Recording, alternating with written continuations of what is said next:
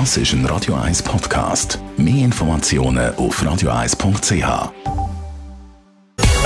1 Style. Style. Fashion. Fashion News. Trommelwirbel. Immer im Dezember wird vom Pantone Institute zu Amerika die Trendfarbe vom neuen Jahr verkündet. 2017 war es beispielsweise Greenery und das Grün hebt sich in der Mode in diversen Pflanzenprints nach wie vor. Das Jahr hat das Institute Living Coral als Trendfarbe ausgerufen, aber der Pfirsichton hat sich irgendwie überhaupt nicht durchsetzen.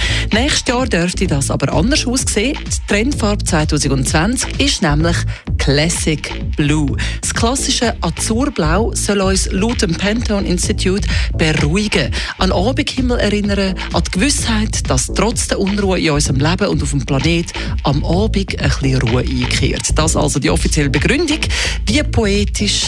Designer wittern hier keine Poesie, sondern natürlich das Geschäft. Balenciaga oder Prada beispielsweise haben schon ganz viel Blau in ihren Kollektionen gezeigt. Blau ist also im Trend, Blau machen aber immer noch nicht. Blau machen für blauen Himmel in den Bergen, das wäre noch etwas. Die Skimode, die bleibt weiterhin bunt und es wird retro. Immer mehr Labels bringen den beliebten Overall aus den 80er Jahren zurück. Da kommt kein Schnee in Bauchnabel. Da dafür muss man aber auf der Toilette ein bisschen mehr Zeit einberechnen. Also ich persönlich bin Fan. Montclair, Bogner, aber auch günstige Ketten wie zum Beispiel Topshop haben diese Saison Overalls im Sortiment. Erlaubt ist alles.